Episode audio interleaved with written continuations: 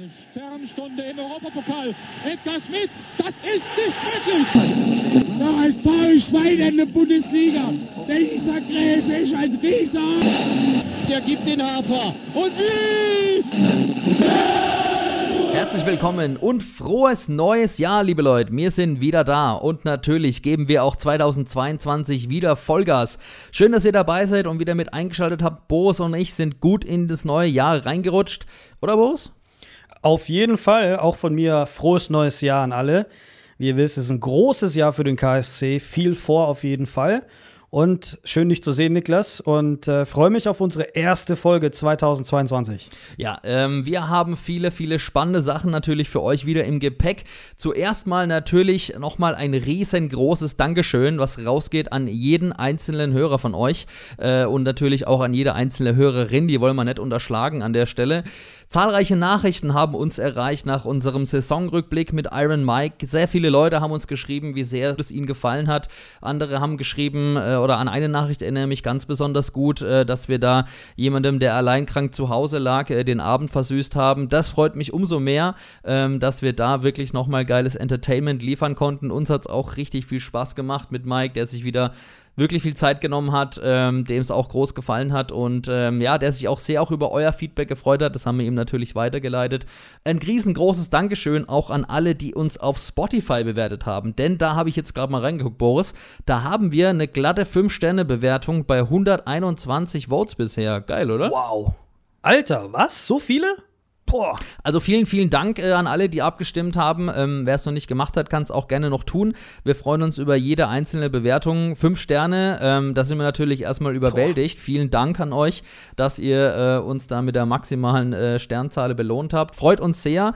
Genauso wie jede einzelne Nachricht, die bei uns reintrudelt. Ähm, geil. Unfassbar. Also ich habe nicht gedacht, dass es jetzt schon so viele sind. Vor allem fünf. Also wow, also also vielen Dank. Ähm, ich, du hast das ja ein bisschen mehr verfolgt als ich, aber Wahnsinn, das ist, das ist echt wow. Ja, ich freue mich auch sehr. Starten wir einfach mal rein in die Folge. Ähm, es wird eine Pokal-Sonderfolge, die wir euch ja auch schon angekündigt haben. Und zwar haben wir uns auch den Flo Weiß eingeladen, ein Kollege von mir und ein guter Freund, der einen Podcast von 1860 München betreibt. Mit dem haben wir uns unterhalten. Der wird uns äh, im zweiten Teil der Sendung viel über die Löwen erzählen, was gerade so los ist beim kommenden Gegner, auf wen wir Acht geben müssen. Ähm, hat ein bisschen was über die Insights erzählt, die er so ähm, von den Löwen auf Lager hat. Und ähm, ja, hat uns einfach auch ein bisschen erzählt, was uns für ein Spiel erwarten wird. Am Dienstagabend ist es ja soweit, ähm, an dem das Spiel steigt äh, auf Giesings Höhen äh, im Stadion an der Grünwalder Straße im Altehrwürdigen zum Traditionsduell. Äh, sind ja beide Traditionsvereine, die Löwen genau wie der, unser KSC. Bevor es aber natürlich darum geht, was den KSC erwartet am Dienstagabend, haben wir noch den Ligaauftakt und zwar äh, gegen den SV Darmstadt.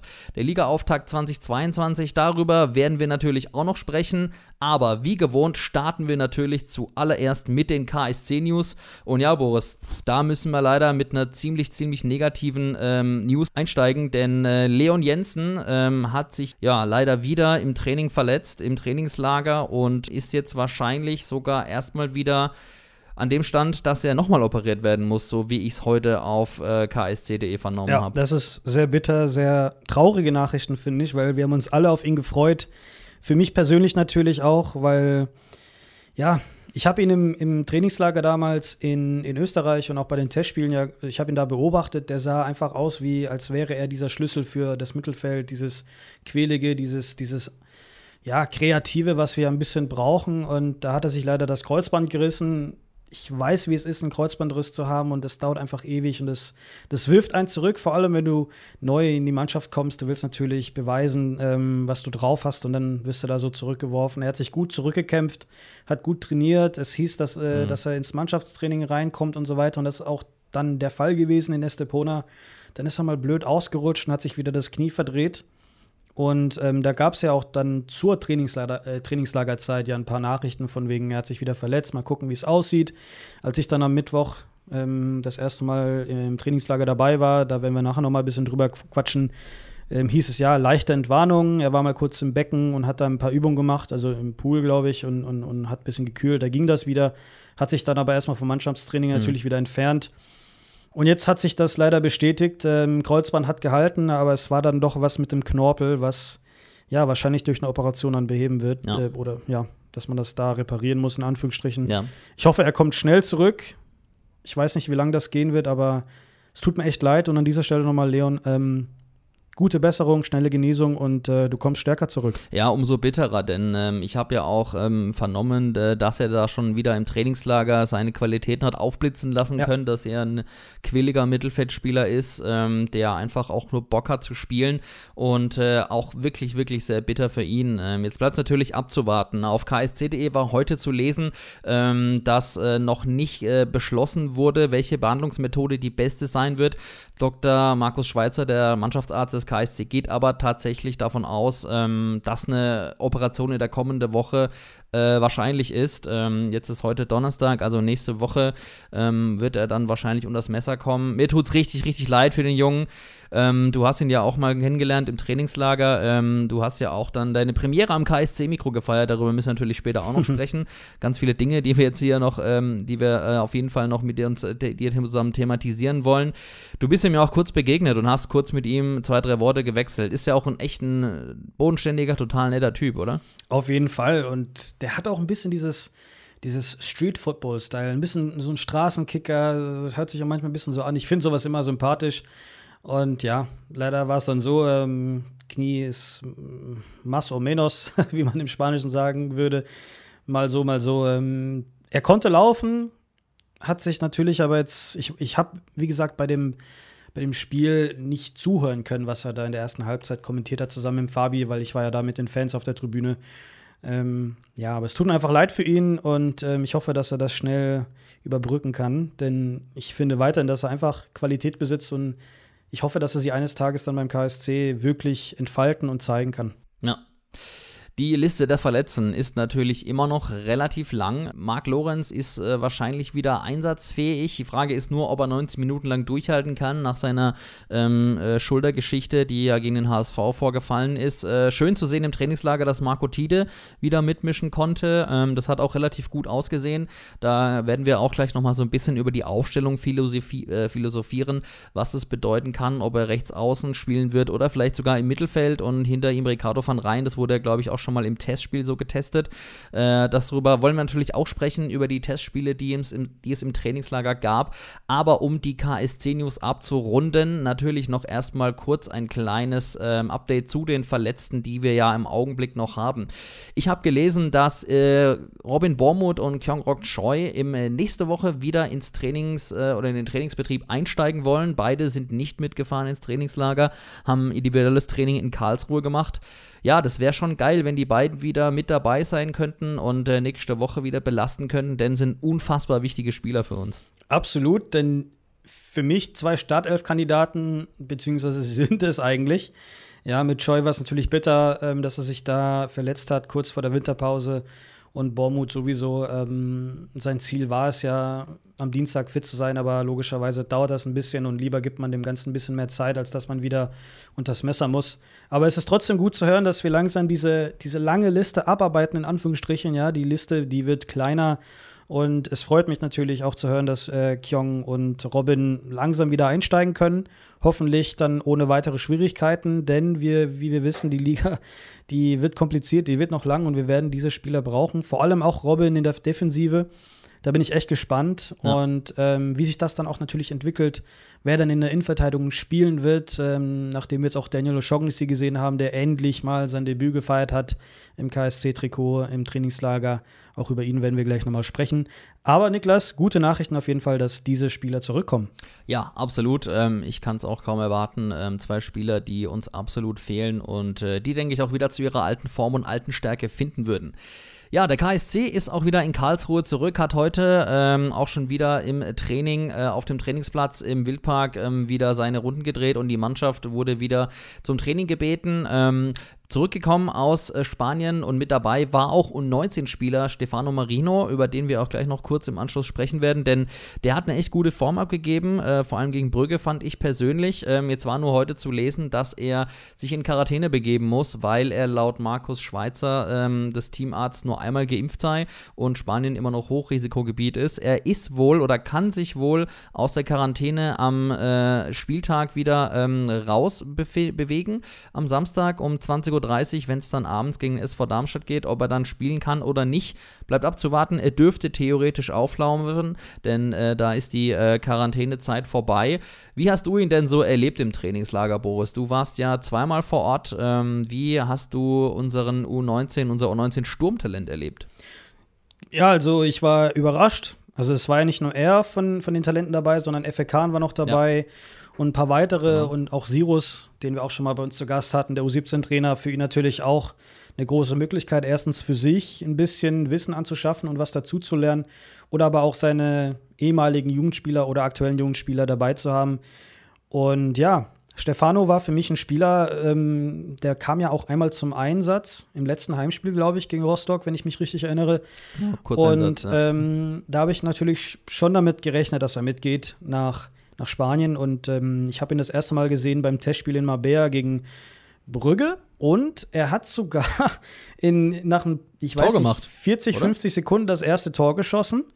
Was ja. aber ganz, ganz, ganz, ganz, ganz knapp ähm, abseits war. So. Und ähm, ich habe auch ein bisschen mit Sirus noch gequatscht und er meinte noch zu mir, ja, die haben versucht, das mit, mit Video herauszufinden, war es abseits oder nicht, aber der Kamerawinkel oder der Winkel von der Kamera und so war nicht so wirklich gut, um das zu erkennen. Es war auch ganz mhm. kurz vom Tor.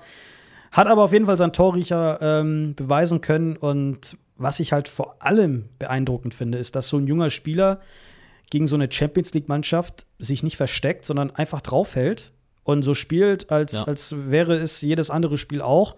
Das sieht man nicht häufig. Hat man bei Breithaupt gesehen, ja, der, der spielt genauso die Dinger weg, als würde er sein Leben lang nichts anderes machen.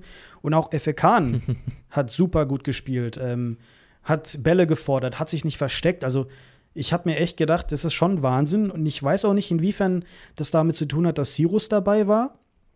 Weil Vielleicht, Sirus hat ja auch mal gesagt in einem Interview, dass, oder, ich weiß nicht, ob sogar Stefano Marino war, einer der beiden hat jedenfalls gesagt, für die war es wichtig, weil das sind die allerersten Ansprechpartner, beziehungsweise Sirus war der erste Ansprechpartner für diese Jugendspieler, ja. weil sie mit ihm schon so lange ja. arbeiten und wenn sie Fragen haben und so weiter. Und das ist aber auch wichtig. Man soll sich nicht verstecken, sondern wenn man Fragen hat, wenn man Anregungen Total. hat oder was einfach vom Herzen aus erzählen möchte oder so, weil für die ist das natürlich auch was ganz Großes, ja, mit den Profis mal rum mitzuspielen und mitzureisen.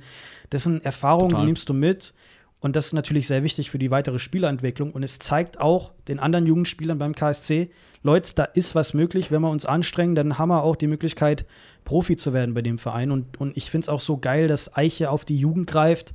Und die haben auch diesen Bezug dazu, zu, zum NLZ. Und das ist vielversprechend für uns, für unseren Kader, für die Zukunft, für die Mannschaft, für, für den Verein.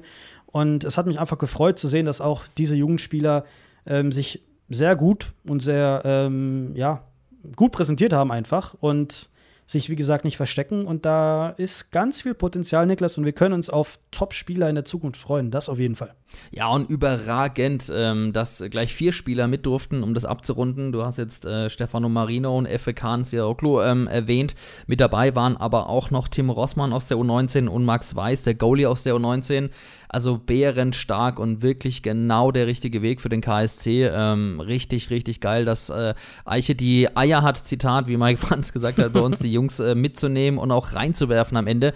Das hat er ja auch in der vergangenen Sendung bei uns gesagt, ähm, dass beim KSC einfach ein Trainerteam da ist mit Eiche und mit Slatan, die junge Spieler einfach reinwerfen, denen eine Chance geben. Und das ist einfach gigantisch und eine absolute Win-Win-Situation.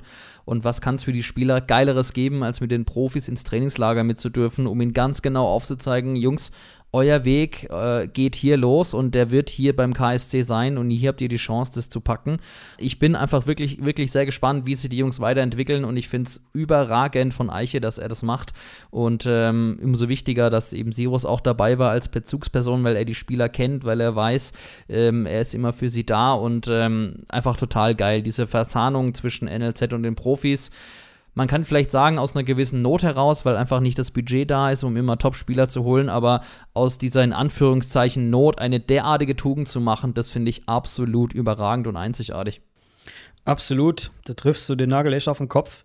Vor allem aber auch, dass, wie gesagt, Marino nicht nur sein, sein Debüt gefeiert hat, sondern dass man auch sagt, wenn er sich freitestet, muss er auf eigenem, muss er wahrscheinlich mit dem Auto nach Darmstadt hochfahren, ist nicht weit, aber kann sich dann wenigstens auf die Bank setzen. Ähm, und ich, als wenn ich Stefano wäre und ich bin daheim, ich würde wahrscheinlich jeden Tag Sit-Ups und was weiß ich machen. Hauptsache, ich bin fit und ich kann der Mannschaft helfen, wenn ich eingewechselt werde. Vor allem im Pokal gegen, äh, nee, Quatsch, in der Liga gegen Darmstadt. Pokal kommt die Woche, die paar Tage genau, drauf. Samstagabend. Ähm, Jetzt haben wir schon komplett. Ja, ich freue mich auf beide Spiele. Ich bin schon heiß, merkst du selber.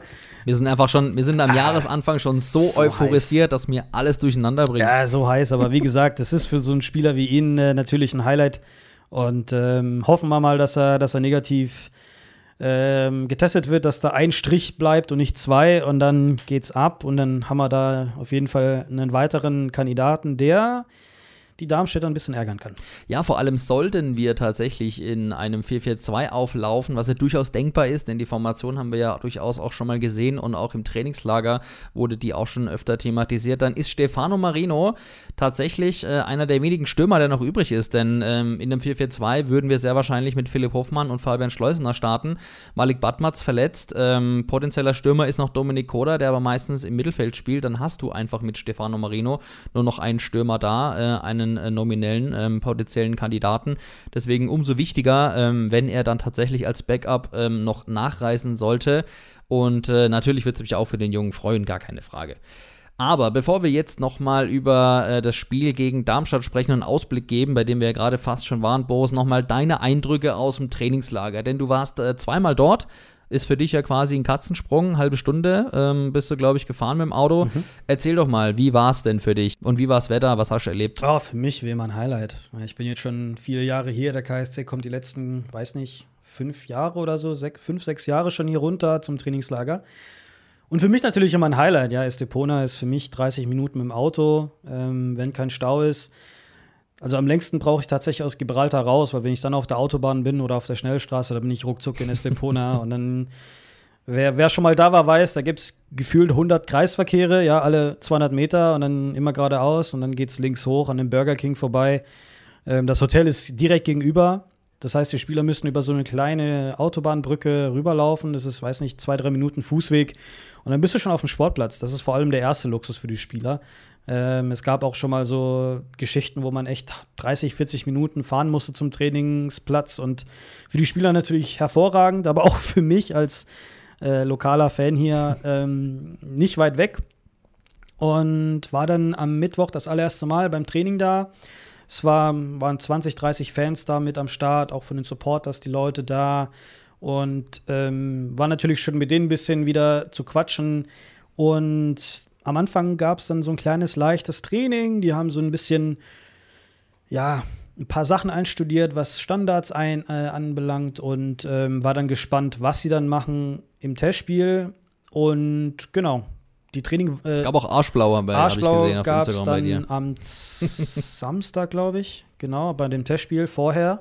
Ah, okay, das war das später. War, das war später, ja. genau, aber an dem Tag haben sie erstmal ein paar Standards trainiert. Ähm, leider ging da echt keiner rein. Aber was mir echt aufgefallen ist, ist, dass O'Shaughnessy zweimal phänomenal geklärt hat. Der hat sich, mhm. der hat mhm. sich gut eingespielt. Mal gern. Der hat sich echt gut eingespielt und auf den freue ich mich richtig. Ich habe auch äh, mal mit Fabi, also Fabian Roth vom KSC TV, auch da mich ein bisschen mit ihm unterhalten, auch über ihn, wie er ihn so wahrnimmt. Und er sagte dann, ja, als sie in Karlsruhe waren, kommen alle so in Pulli und Downjacke, Schal, Mütze, und er einfach im T-Shirt und kurze Hose. Typisch Finnisch halt, ne? Für den war das nix. Und äh, logischerweise dann Estepoda mit 20 Grad und Sonnenschein äh, Hochsommer. Ähm, aber war phänomenal. Der ist oberkörperfrei rumgelaufen, oder wie? Ja, gefühlt, ne? Nee, Quatsch, im T-Shirt, ganz normal, wie jeder andere auch. aber es war trotzdem geil, ähm, die Jungs mal, wie, wie, gesagt, wieder live zu sehen, vor allem in Spanien natürlich. Und ähm, genau, dann am Nachmittag ging es nach Mabea. Das war wieder so 20 Minuten weiter von Estepona Richtung Malaga hoch. Und da waren wir dann in so einem, ja, wie kann ich das denn erklären? Das ist das Gefühl wie so ein Nobelschuppen gewesen, so ein Nobelrestaurant am Golfplatz. Und da waren auch drei, vier Sportplätze bzw. Fußballplätze, die Millimeter genau, ja, qua quasi rasiert waren. Das war Wahnsinn. Also der Rasen, der war so Du hast mir perfekt. erzählt, der Platz, Der, der Platz, war, war, richtig geil. so ja. perfekt, da habe ich selber Bock gehabt, auf den Platz zu gehen. Ähm, und wir waren halt relativ nah an, an, an der Linie auch. Und ähm, das hat echt Spaß gemacht gegen Brügge, ja, eine Champions League-Mannschaft, wo ich mir jetzt nicht, wo ich, ich habe jetzt nicht viel erwartet in dem Testspiel, muss ich ehrlich sagen. Belgischer Meister immerhin. Belgischer Meister, Champions League-Teilnehmer, ja, gegen PSG und was weiß ich und Leipzig gespielt. Und ähm, es war natürlich klar von Beginn an, dass Eiche zwei verschiedene Mannschaften auflaufen lässt, ähm, die in der Halbzeit jeweils wechseln. Und da hat jeder ein paar Minuten gesammelt. Und ich muss echt sagen, beide Mannschaftsteile in Anführungsstrichen, äh, beziehungsweise beide Halbzeiten waren so souverän. Ich habe sogar das Gefühl gehabt, dass wir vor allem in der ersten Halbzeit die ja giftigere Mannschaft waren. Und ähm, das hat mich Also eindeutiges Chancenplus fand ich in der ersten absolut, Halbzeit. absolut. uns. Ähm, das hat mich, Kann man sagen. das hat mich echt überrascht. Und ähm, ja, geplant war ja auch, dass ich dann die zweite Halbzeit mit Fabi zusammen kommentiere für äh, KSC 360. Haben wir auch groß angekündigt, allerdings da auch nochmal natürlich Entschuldigung an alle, die sich drauf gefreut haben, denn ähm, als ich wirklich ankam, kam eine Nachricht von Fabian, sagt schlechte Nachrichten.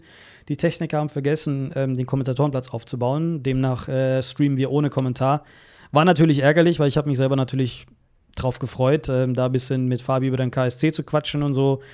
Leider haben wir das dann verschoben auf das Spiel danach, aber es hat mir trotzdem die Chance gegeben, mit äh, den mitgereisten Fans da zusammenzusitzen, ein bisschen rumzuwitzeln, das Spiel zu gucken. Das hat natürlich richtig Spaß gemacht und ähm, beeindruckend zu Bei gutem Wetter, ne? es ist Also auch gut im Sonnenschein. Wetter. Es war, es war windig, aber es war, es war trotzdem hervorragend. Also ich habe auch ähm, zu den Leuten gesagt, dass sie unfassbar viel Glück gehabt haben, dass sie in dieser Woche herkamen, weil die Woche davor hat es hier so gepisst.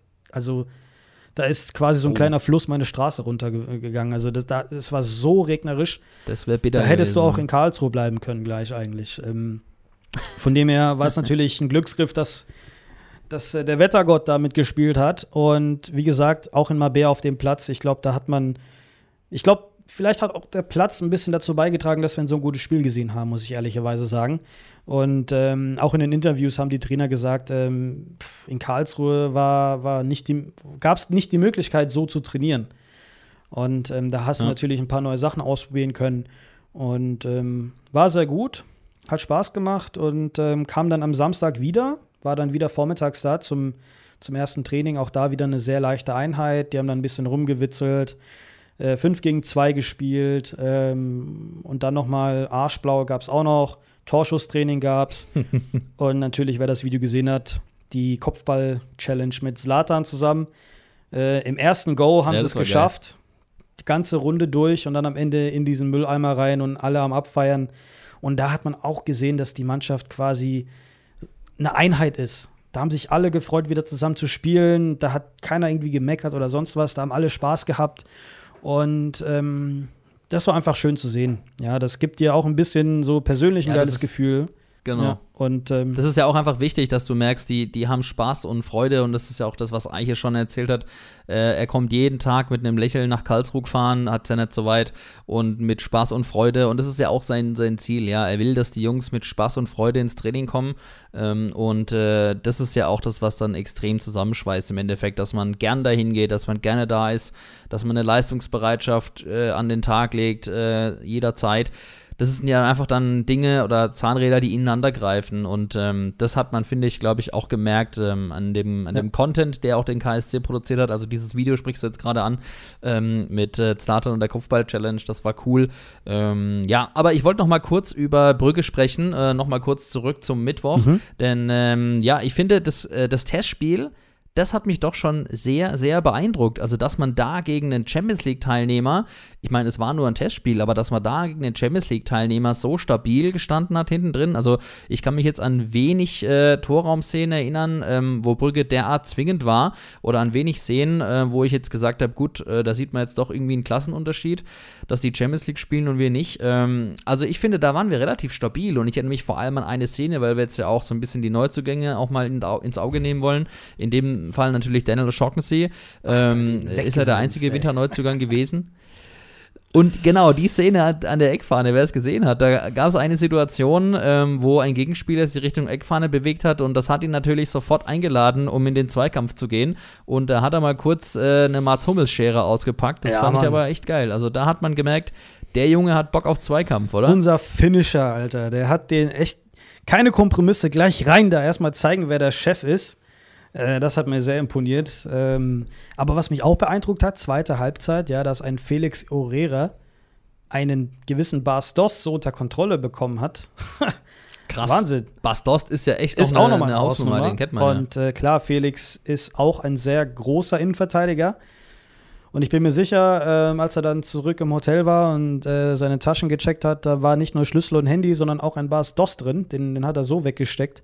Das war echt Wahnsinn. Und ähm, hat mich auch gefreut für ihn, weil auch er ist ein Jugendspieler, ein junger Spieler, der nicht viele Minuten gesammelt hat. Und das sind halt so Spiele, wo man, wo man ein bisschen auf Spielpraxis kommt.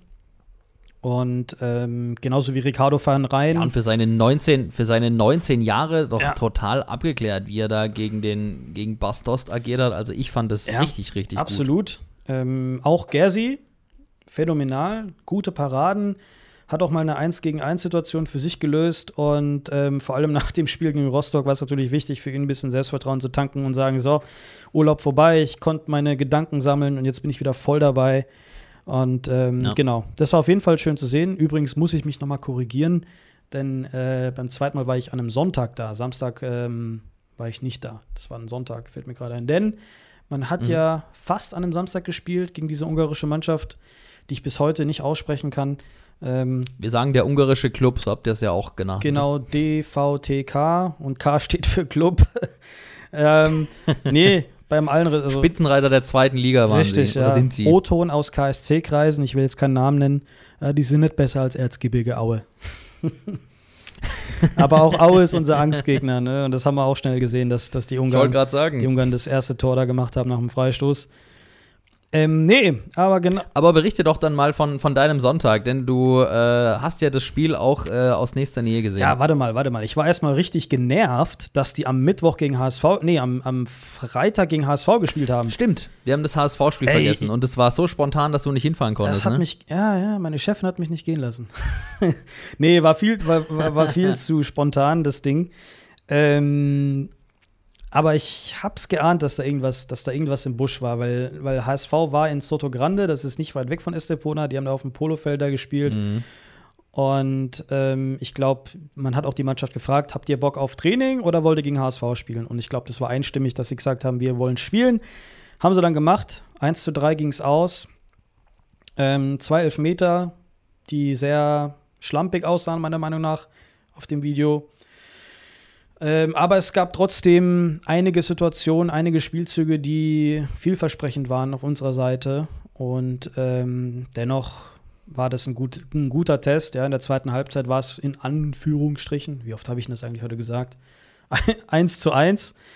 Ähm, aber trotzdem gut für die Mannschaft, ein, ein weiteres Spiel reinzukriegen. Auch da natürlich viel mehr, ja, ich sag mal, Informationen gesammelt, beziehungsweise die Trainer konnten ein bisschen Content sammeln, um den, um den Spielern zu zeigen, wie es aussieht, äh, wo die Fehler sind, ähm, was kann man im Training machen, um das abzustellen, was kann man besser machen. Und ich glaube, das war ein guter Test und dann logischerweise der besagte Sonntag, wo ich dann da war, da ist schon angesprochen, Anfang kurz Training ähm, unter ja, bestem Wetter, beste Voraussetzungen und ähm, die, die Einheit war auch nicht wirklich lang, halbe Stunde oder so. Also ich bin da wirklich hingefahren und dachte, okay, die trainieren so mal ein bisschen oder so und dann nach einer halben Stunde war schon vorbei und dann musste ich die Zeit ein bisschen überbrücken. Kein Problem gewesen, weil ähm, die haben nämlich in Estepona auf dem Trainingsplatz nochmal gespielt gegen diese Mannschaft aus Ungarn. Und ähm, dann waren wir auch ganz kurz bei Instagram live. Wer es gesehen hat, wer es nicht gesehen hat, ähm, kann es Genau. nochmal aufrufen auf unserer Instagram-Seite Wildpark-Podcast. Da haben wir nochmal ein bisschen über das Testspiel gesprochen, über Spieler, über was ansteht und so weiter. Ähm, auch da könnt ihr nochmal reinschauen. Und ansonsten durfte ich dann, wie du schon vorhin gesagt hast, mein Debüt am KSC-Mikro feiern. Zweite Halbzeit durfte ich dann mit Fabi kommentieren, beziehungsweise haben da ein bisschen geredet. Auch da nochmal sorry wegen den Tonproblemen. Das lag echt nicht an uns, sondern an den Leuten im Ü-Wagen. Ich weiß auch nicht, wieso da Mhm. äh, der Co-Kommentatorenplatz so leise Du gestellt warst, war. du warst einfach ein bisschen zu leise. Auch Leon Ja. sollte angeblich leise gewesen sein, ich weiß es nicht. Ähm, aber da kam dann Micha ganz kurz und sagte zu mir, ähm, Mikrofon näher an, an, an deinen Mund. Und ich so, ich hab's doch schon fast im Mund, was soll ich denn machen? äh, so, So gut hat's nicht geschmeckt. ja, ja, also ähm, dieser, dieses Plüschmikro war nicht wirklich. Äh, Cool, dass du da mit dabei warst und ähm, das war ja dann deine Premiere am, am Mikro, zum, am KSC-Mikro, um ein äh, Spiel mal zu kommentieren. Ähm, wie ist es dir denn ergangen? Wie hast du es gefunden? Erklär doch mal. Ganz ehrlich, ich bin da voll unvoreingenommen rein, weil ich habe gedacht, das ist wie ein Podcast. Ja, das erste Mal, als wir Podcast aufgenommen haben, war das nochmal für mich ein bisschen was Neues. Man ist ein bisschen aufgeregt. Ähm, ich glaube, jeder kennt es, der das selber nicht macht, aber mal seine Stimme selber hört. Das hört sich erstmal komisch an. Aber mach das mal Anfang, zwei, dreimal, dann ist das, das ist nix. Dann, dann gewöhnst dich dran und fertig. Ja, und dann waren wir da und äh, haben einfach ganz normal gequatscht und wie es beim KSC halt so ist, aller Anfang ist schwer, nämlich wir haben die ganze Halbzeit durchgequatscht und keiner hat's gehört. ähm, weil nämlich, Und ihr wart gemutet. ja, die, also Und ich habe mir, und ich mir noch gedacht, ist das jetzt Absicht, dass man in der Halbzeit gar nichts hört? Soll ich euch mal schreiben? Ja, ich, ich, das Ding ist, ich habe ja mein Handy umgedreht und wollte erstmal mich nicht ablenken lassen, aber irgendwann mal habe ich mal Ja. reingeguckt und dann sehe ich da ganz viele Nachrichten sagen, ey Boris, red mal lauter oder Mikrofon ist aus. Also, ja, ja, sorry, war nicht meine Schuld. Aber wir haben es dann irgendwie versucht und hat mir sehr viel Spaß gemacht. Bisschen kommentiert, bisschen über die Spieler gesprochen, bisschen über die Gegend hier gesprochen. Ähm, und wie gesagt, hat echt viel Spaß Du konntest gemacht. ja auch also. gute Einblicke geben als, als Local. Ja, ähm, da habe ich ein bisschen über die Gegend hier gesprochen. Und ähm, natürlich auch Fabi hat ja auch gesagt, dass, das gefällt denen hier so sehr. Die kommen ja jedes Jahr hin und äh, denen macht es großen Spaß. Und ähm, für mich natürlich immer verrückt, ja, wenn dein Herzensverein, wenn dein Heimatverein wirklich vor deiner Haustür ein Trainingslager hat, dann das ist schon besonders für mich. Und ähm, ich habe Das machen sie nur dir zuliebe. ja, danke schön, lieber KSC. Olli Kreuzer, Football Impact und die ganze Agentur, vielen Kannst du Dank. dich nochmal hier bei, bei, bei der Agentur bedanken oder bei äh, Olli Kreuzer oder bei Burkhard Reich, wer auch immer das organisiert. Ja, alles Ehrenmänner, vielen Dank. Nein, Spaß beiseite. Ähm, hat Spaß gemacht, würde ich gerne nochmal machen. Fabi hat gesagt, nächstes Jahr gleich nochmal, gleicher Ort, gleiche Stelle, ich bin dabei. Und ja, so war das. Testspiel haben wir am Ende gewonnen, wie ich finde auch verdient. Auch wenn es nur ein Zweitligist aus Ungarn war, dessen Namen ich Mhm. immer noch nicht aussprechen kann. Ich habe es versucht.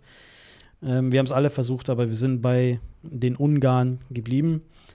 Ich, äh, auch eine Ja. lustige Nebengeschichte dazu. Ähm, kurz vor dem Spiel neben uns saßen dann die, die Kollegen aus Ungarn, ähm, die Videoanalysten und so weiter. Und dann haben wir uns kurz mit denen auf Englisch unterhalten und gefragt, wie spricht man euren Namen eigentlich aus? Dann haben sie es mal gesagt, wir haben es versucht nachzusprechen. Am Anfang ganz gut, irgendwann mal vergisst du es.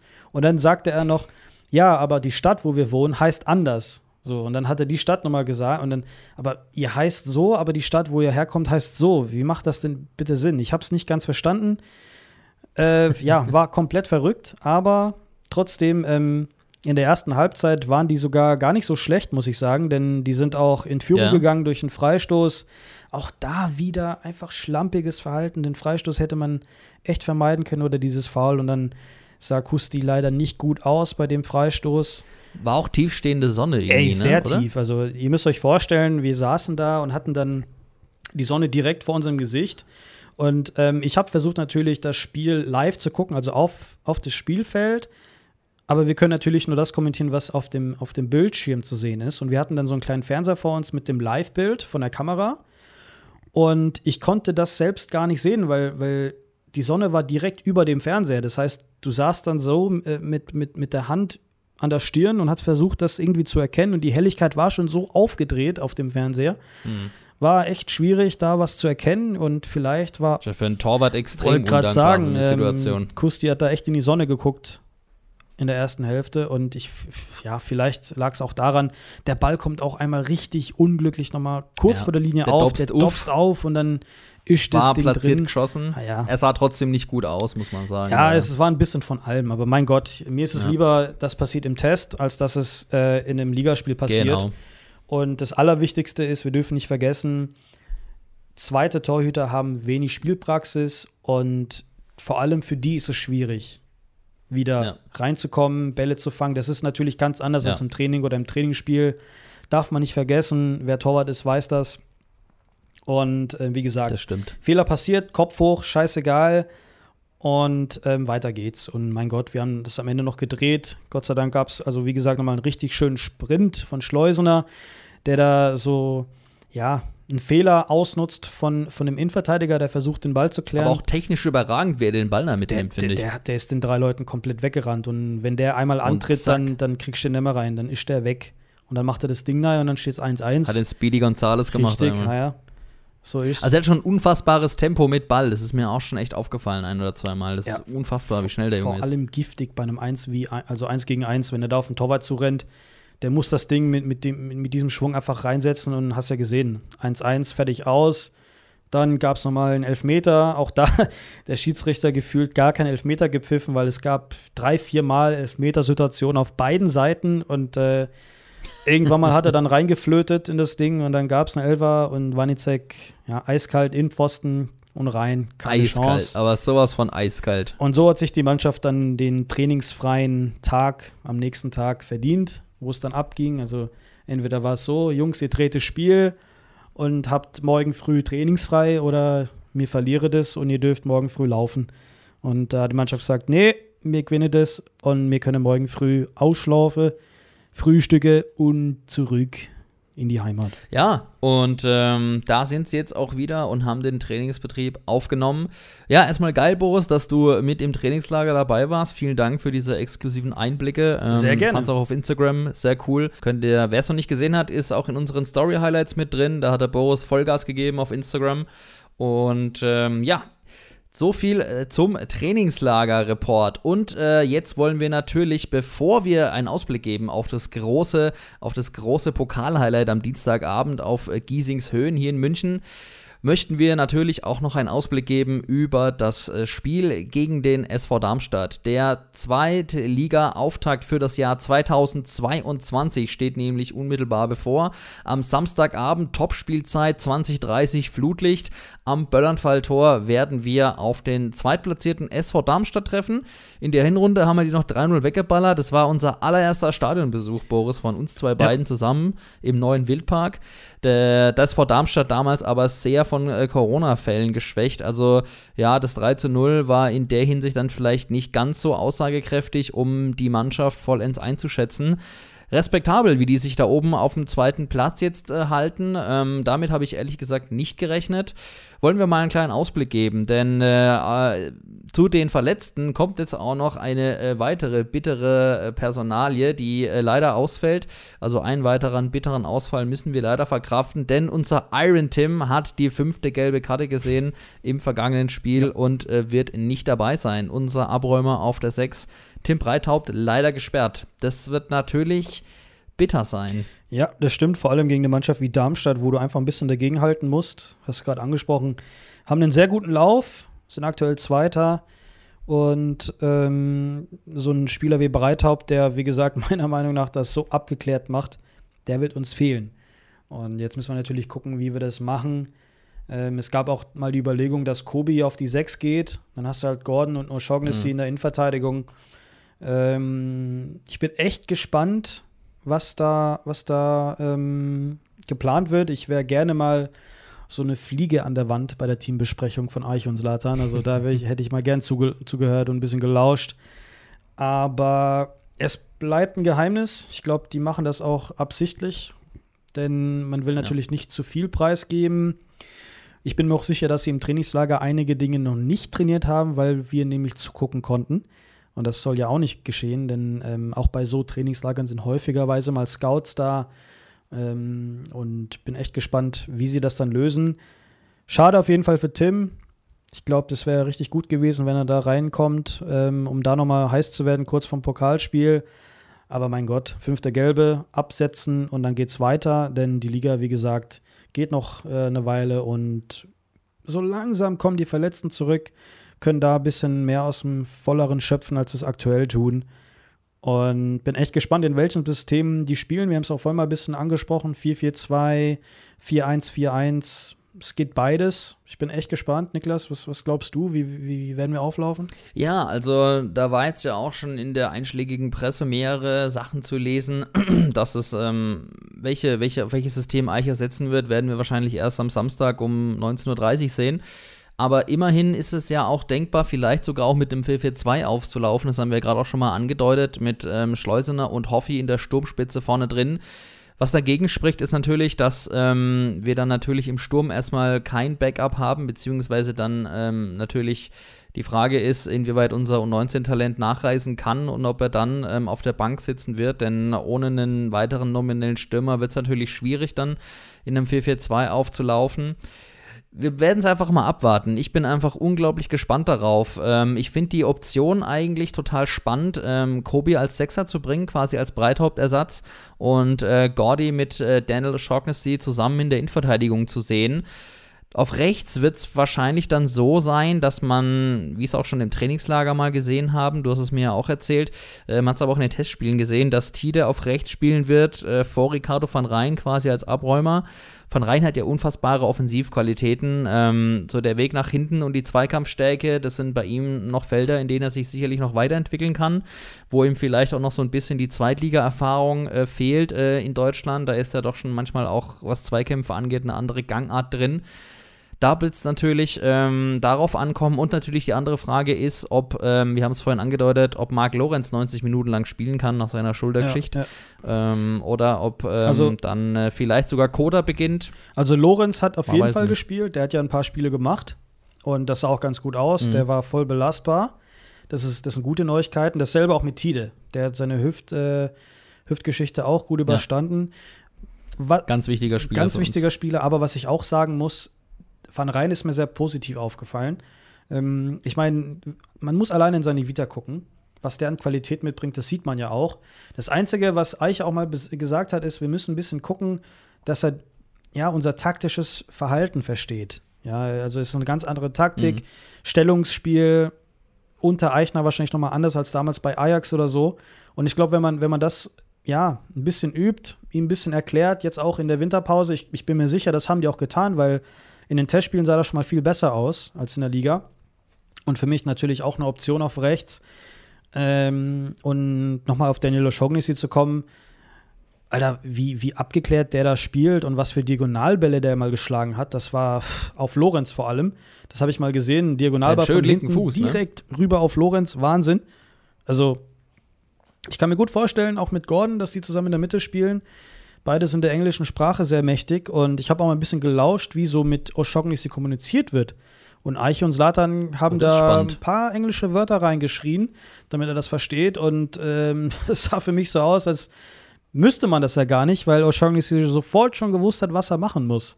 Der nimmt da den Ball an, ganz abgeklärt und äh, hat den Kopf oben und weiß, wo er ihn hinschlagen muss. Weiß, wann er zum Kopfball geht, weiß, wann er äh, in die Rückwärtsbewegung gehen muss, weiß, wann er sich anbieten muss. Ähm, also, wie gesagt, die Qualität auf jeden Fall da und er ist zwar noch ein bisschen schüchtern, was so das Mannschaftsverhältnis angeht, mhm. aber das ist völlig normal.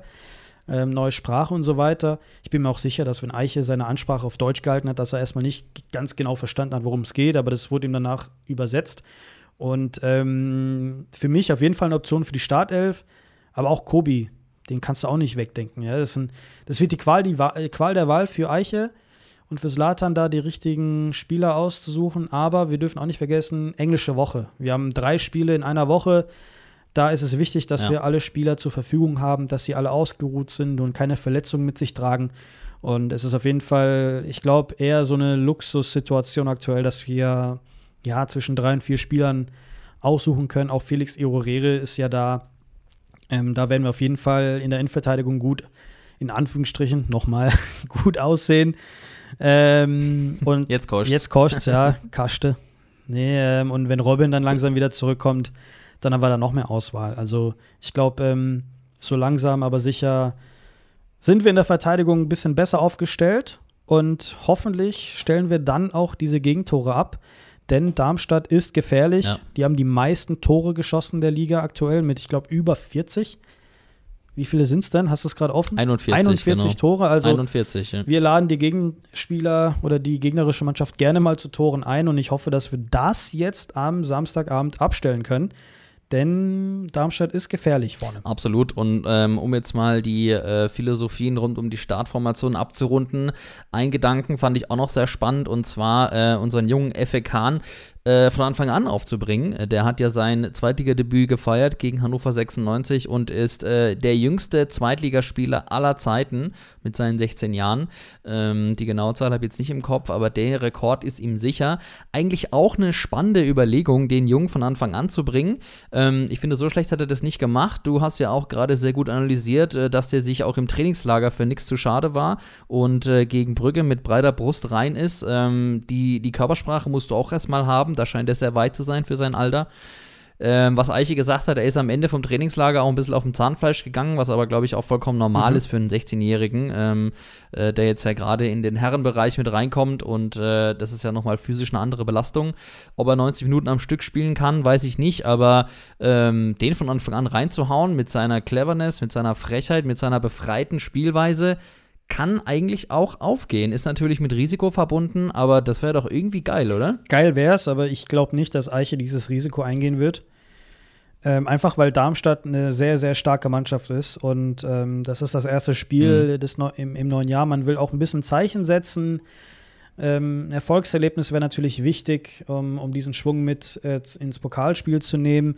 Ich glaube eher, dass wenn das Spiel gut läuft, dass man ihn vielleicht in der zweiten Hälfte bringt ähm, um da ein bisschen Entlastung oder für Entlastung zu sorgen, damit man ein paar Spieler schont, die dann am Dienstag wieder spielen. Aber ich gehe nicht davon aus, dass man ihn von Anfang an ja. aufstellen wird. Gut, dann haben wir natürlich jetzt auch noch mal über Darmstadt gesprochen. Ähm, wir müssen natürlich auch noch tippen, Boris, denn da kommen wir nicht drum rum. Das ist äh, äh, was, äh, was wir jetzt einfach noch machen müssen. Ehe wir euch dann noch das Gespräch mit Flo vom Giesinger Bergfest präsentieren, mit dem haben wir uns über äh, das Pokalspiel ja unterhalten, über das kommende gegen 1860 München am Dienstagabend. Ein Highlight-Spiel, ein absolutes, äh, um das gleich auch noch geht. Boris, was sagst du, wenn du dich jetzt festlegen müsstest mit den ganzen ähm, Eingebungen und mit äh, allem, was wir jetzt gerade erörtert haben, mit dem aktuellen Stand der Dinge, wie es nun mal so ist? Vielleicht noch als kleine Info vorweg, bevor du einen Tipp abgibst. Darmstadt hat die vergangenen drei Ligaspiele übergreifend allesamt gewonnen gegen den SC Paderborn, gegen Jan Regensburg, die auch mit oben drin stehen. Ne, die vergangenen zwei, Entschuldigung, ich habe nicht verlesen. Die vergangenen zwei waren es, gegen Paderborn und gegen Regensburg. Ja, was sagst du? Boah, schwierig, wie es immer ist. Ich finde, in der zweiten Liga kannst du nie wirklich sicher tippen, ähm, außer du spielst gegen Aue, weil dann verlieren wir eh. nee, Spaß beiseite. Ähm, Hör mal auf! Spaß, Spaß beiseite. Ich bin optimistisch. Ich bin optimistisch, weil ich der Meinung bin, die Mannschaft, die, die hat sich gefangen. Man hat auf jeden Fall die Probleme angesprochen, man hat dran gearbeitet. Und ich gehe davon aus, dass wir das Ding mit 2 zu 1 mit nach Hause nehmen. Ja, ich glaube auch, dass wir wahrscheinlich wieder viel den Ball haben werden. Einfach weil Darmstadt sich dessen bewusst ist, wenn wir viel den Ball haben, dann haben wir Probleme. Aber ich muss ehrlich sagen, wir haben uns verbessert im Ballbesitz. Wir haben, also ich, ich bin mir so sicher, oder man hat es auch gesehen, man hat daran gearbeitet, dass man im Ballbesitz ein bisschen besser dasteht und ein bisschen mehr weiß, damit anzu oder was irgendwas damit anzufangen zumindest. Äh, der Ball mhm. läuft schon ganz gut, wenn wir ihn mal haben. Wir müssen halt auch wirklich nur die richtigen Lücken und die richtigen Momente finden, um dann auch mal zum Abschluss zu kommen. Und ich gehe davon aus, dass wir mit 2 zu 1 gewinnen. Hofmann und Schleusner werden die beiden Torschützen sein. Oh. Und ähm, okay. unsere beiden Stürmer werden sehr gut ins neue Jahr starten. Ähm, zwischen denen läuft es auch ganz gut. Das sind, äh, ich habe das Gefühl, die Chemie stimmt zwischen den beiden. Ich glaube auch privat äh, unternehmen die auch ziemlich viel. Und ja, ich habe einfach das Gefühl, die starten gut ins neue Jahr. Ähm, und äh, mit der Doppelspitze, wenn es denn dann klappt, wenn die beiden denn spielen, beziehungsweise ich bin mir sicher, Schleusener wird auf jeden Fall spielen, ob von der Bank oder von Beginnern. Aber 2 zu 1 tippe ich für den KSC. Wir äh, starten mit einem Auswärtssieg und dann geht's ab, Niklas. Und äh, weh, du tippst jetzt auf ein 0-0. Nee, ich tippe nicht auf ein 0-0, aber ich komme mit einem ähnlich langweiligen Tipp daher, leider Gottes. Ähm, ich sag 1-1. Also ich kann mit einem Unentschieden beim Tabellenzweiten auch leben. Ich bleibe mal ganz vorsichtig und starte mit äh, vorsichtigen äh, Aussagen ins neue Jahr rein. Ich finde deinen 2 1 Tipp geil, mutig und cool. wünsche ich mir natürlich auch sehr. Aber ich denke, wenn wir doch ähm, mal realistisch bleiben und äh, auf unsere Verletztenliste gucken, ähm, die wir ja gerade analysiert haben. Übrigens, äh, um da nochmal einzuhaken, was ich gerade gelesen habe, ähm, der Ausfall von Leon Lenzen. Äh, Eiche rechnet damit, dass er nochmal mindestens zwei Monate ausfallen wird, leider Gottes. Und ähm, dann wieder mit ähm, Reha-Programm beginnen kann. Also ähm, ja, wir drücken ihm auf jeden Fall die Daumen und wünschen an der Stelle alles Gute. Aber aufgrund der Verletztenliste, die ja immer noch aktuell da ist, bleibe ich einfach ein bisschen realistischer und sage, wenn wir da mit dem Punkt nach Karlsruhe fahren wieder, ist es doch eine Ausbeute, mit der man natürlich leben kann. Und ähm, ja, ich sage 1-1. Äh, treffen wird auch Schleusener, da bin ich mir sicher. Ähm, der hat irgendwie gerade einen Lauf, ein gutes Gefühl. Ähm, der ist äh, fit, der ist spritzig, der kommt immer besser rein und ähm, ich glaube, der wird sich mit einem Tor belohnen. Und ähm, ich würde mich sehr freuen, wenn wir Daniel O'Shaughnessy von Anfang an sehen. Ich bin davon jetzt schon ein Riesenfan, allein wegen dem Namen, der ist ja mega. Ähm, und äh, ja, sportlich für uns eine große Bereicherung von dem, was wir bisher gesehen haben. Freue mich sehr darauf und äh, sage, mit einem Punkt daheim, mit einem Punkt nach Hause zu fahren, ist einfach keine Schande und äh, damit können wir absolut leben, finde ich. Absolut. Nehme ich. 1-1 ist auch okay, aber 2-1 besser. Dann kommen wir jetzt zum Ausschnitt und zum äh, Rausblick auf das große Pokalspiel bei 1860 München. Am Dienstagabend trifft der KSC hier im altehrwürdigen äh, Stadion an der Grünwalder Straße auf 1860 München. Und dazu haben wir uns einen absoluten Experten eingeladen, und zwar äh, der liebe Flo, Kollege und Freund von mir und großer 60-Fans, schon seit vielen, vielen Jahren verfolgt den Verein genauso mindestens leiterprobt wie wir. Der betreibt den Podcast Giesinger Bergfest und äh, spricht da jede Woche mit seinen Kollegen und Kumpels über die Löwen, über die Münchner Löwen, über den Traditionsverein hier aus Giesing. Und äh, wir haben ihn einfach mal gefragt, was er denn so über die Löwen uns erzählen kann, worauf der KSC achten soll und was uns am Dienstagabend auf Giesings Höhen erwartet. Viel Spaß! Ja, Flo, Servus, guten Abend. Cool, dass du dabei bist heute Abend. Ja, schön, dass ich da sein darf. Äh, ich glaube, ein Löwe im Wildpark ist auch nicht so unpassend. Ja, genau, stimmt. Das ist ein schönes Wortspiel. Äh, da kannst du dich pudelwohl fühlen bei uns. Ja, es gibt ja bestimmt sehr viele Hörer, die dich noch gar nicht kennen. Vielleicht stellst du dich und deinen Podcast mal kurz vor. Ja, also mein Name ist Flo. Ähm, ich betreibe den Podcast Giesinger Bergfest. Äh, das äh, im Namen, das impliziert ja schon ein bisschen. Es geht um 60 München. Ähm, uns gibt es jetzt seit im März 2021 und äh, wir nennen uns so ein bisschen den Löwenstammtisch. Also typisch bayerisch, typisch münchnerisch. Äh, ich mache das zusammen mit, äh, mit Alex und Anja. Also wir sind äh, eine bunt gemischte Truppe, haben alle drei journalistischen Hintergrund, sind aber Löwen aus, mit Herzblut und wollen quasi das alles in einen Topf werfen und äh, einmal in der Woche, Mittwoch, daher auch der Name Bergfest. Ja, ich weiß nicht, kennt man das in Baden auch, dass man sagt Mittwoch das Bergfest, weil danach wird die Woche leichter, dass die Höhe erreicht ist. Ich sag das manchmal tatsächlich. Genau, und äh, ich sag das auch mit meinen Kollegen oft. genau, und äh, nachdem ja das Grünwalder Stadion auf dem Giesinger Berg steht, dadurch ist das Ganze entstanden. Also das vielleicht mal für den Hintergrund. Und wie gesagt, jeden Mittwoch der Löwenstammtisch, äh, um die Woche quasi zu verkürzen zwischen den jeweiligen Spielen. Und da reden wir über alles, was den Löwenkosmos so interessiert. Natürlich Hauptfokus äh, auf die Fußballer, aber mittlerweile tut sich ja bei 60 relativ viel. Es gibt wieder eine Frauenfußballabteilung, äh, die Boxer gehen jetzt in die erste Bundesliga, äh, eine Volleyballabteilung ist wieder da. Ähm, also das ist sehr, sehr spannend und da gucken wir natürlich auch immer so ein bisschen nach links und rechts. Ja, geil, Flo. Ähm Erzähl uns doch so mal ein bisschen, wie ist denn die Lage gerade bei den Löwen? Was ist so los in Giesing? Ganz ehrlich, 60 ist eine Wundertüte. Ähm, das werdet ihr wahrscheinlich über den KSC auch sagen, aber ich glaube, bei uns ist es wirklich so, denn ähm, wenn wir ja noch drüber sprechen, der Dezember war dann doch etwas äh, turbulent an der Grünwalder Straße und äh, deswegen hat sich 60 eigentlich jetzt über den Winter so ein bisschen, ähm, ich will nicht sagen neu erfunden, aber da ist wirklich, das hat, da hat sich einiges verändert und ähm, ja, ich sag mal so, die Saison insgesamt bei 60 München, die läuft jetzt nicht so dolle, wenn wir jetzt mal vom DFB-Pokal absehen, ähm, wo wir uns mhm. ja demnächst treffen werden. Genau, ähm, darum soll es auch gleich gehen. Äh, ja, also ich sag mal, die letzte Saison haben wir so knapp am Aufstieg geschnuppert und dann letztendlich nicht geschafft. Das hat schon richtig wehgetan. Das war eine ganz, ganz tolle Saison, die 60 da gespielt hat.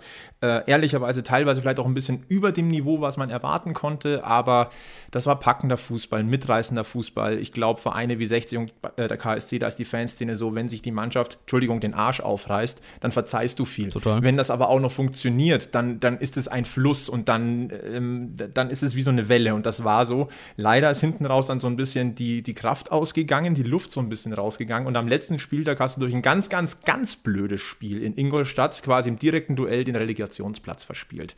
Das war sehr, sehr bitter.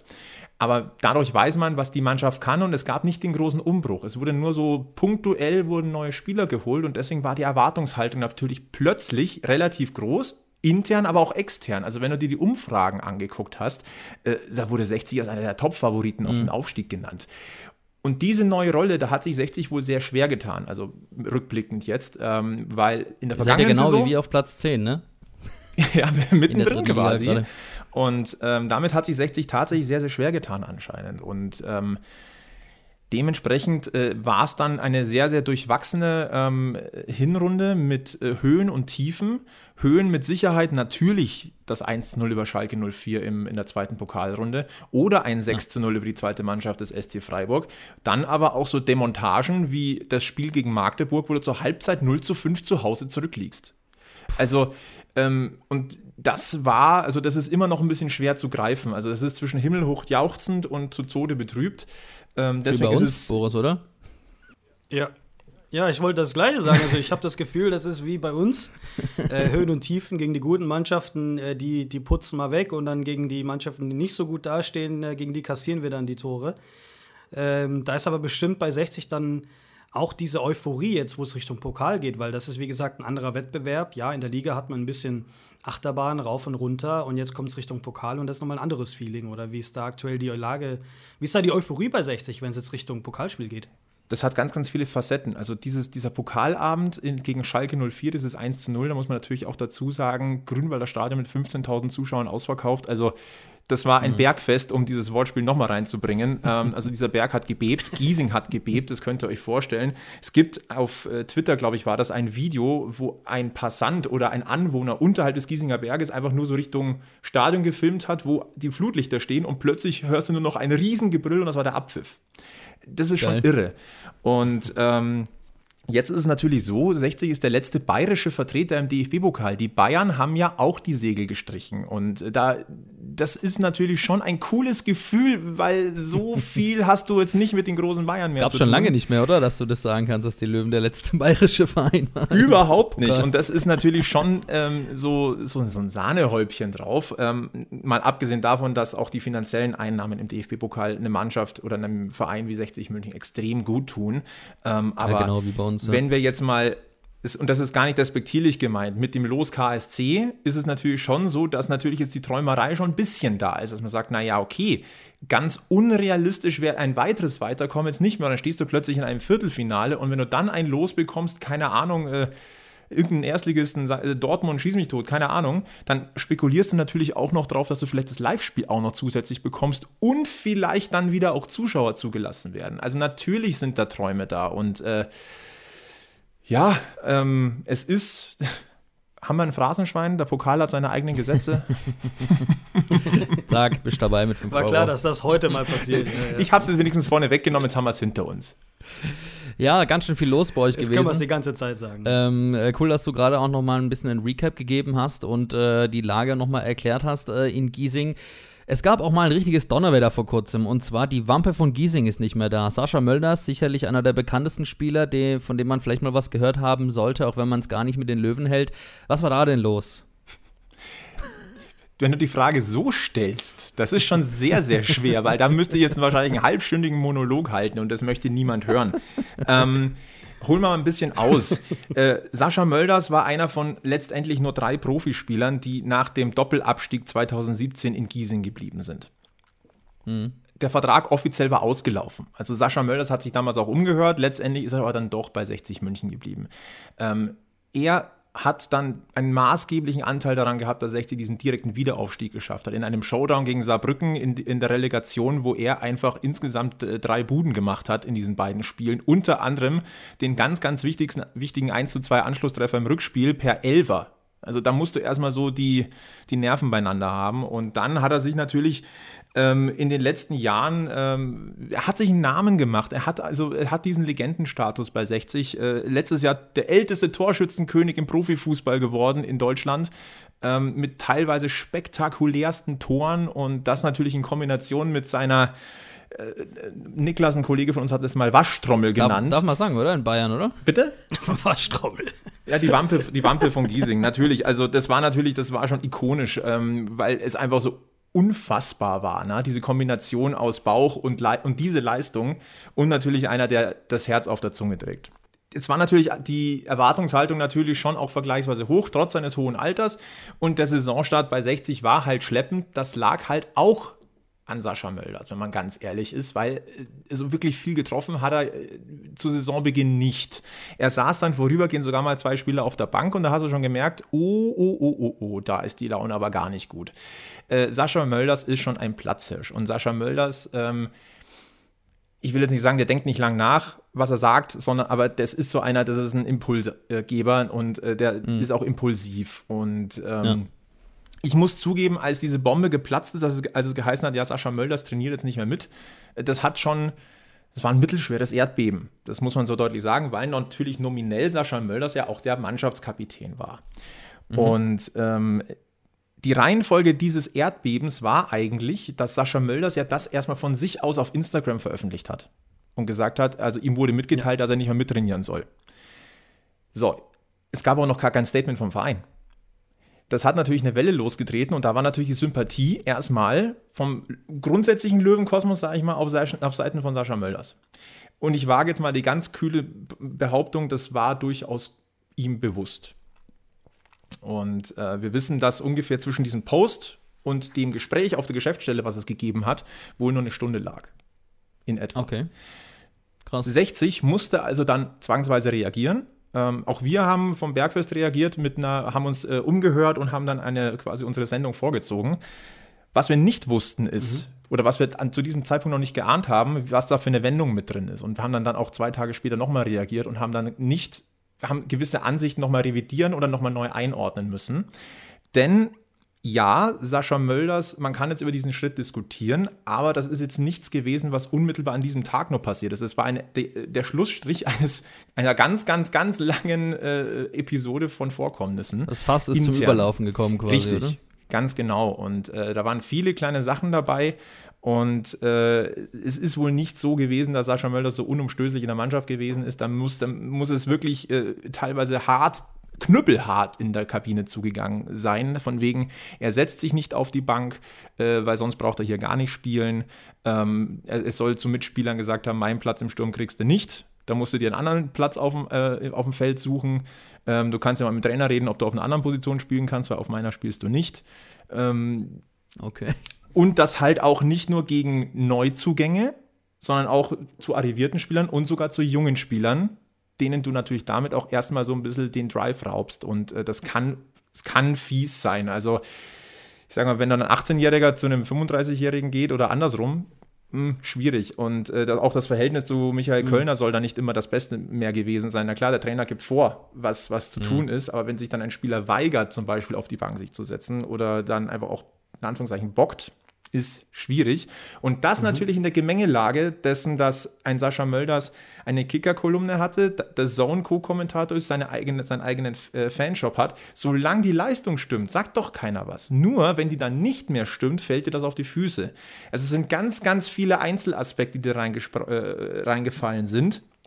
Und das hat das Ganze einfach in einem Bild dastehen lassen, wo du gedacht hast, um Gottes Willen, was ist denn da eigentlich über die Wochen vorgefallen? Man kann es positiv sagen, ähm, das Chaos, was man an der Grünwalder Straße über die letzten 10, 15, 20 Jahre immer wieder gekannt hat, das ist gar nicht aufgekommen. Also, da, also dass da was nach außen dringt, das gab es nicht. So gesehen kann man das wieder ja. positiv ja. sehen. Mhm. Ähm, aber natürlich innerhalb von weniger Tagen, also diese Woche war, also wir, wir haben unsere beiden Folgen damals Brennpunkt 60 genannt, weil es war nichts anderes.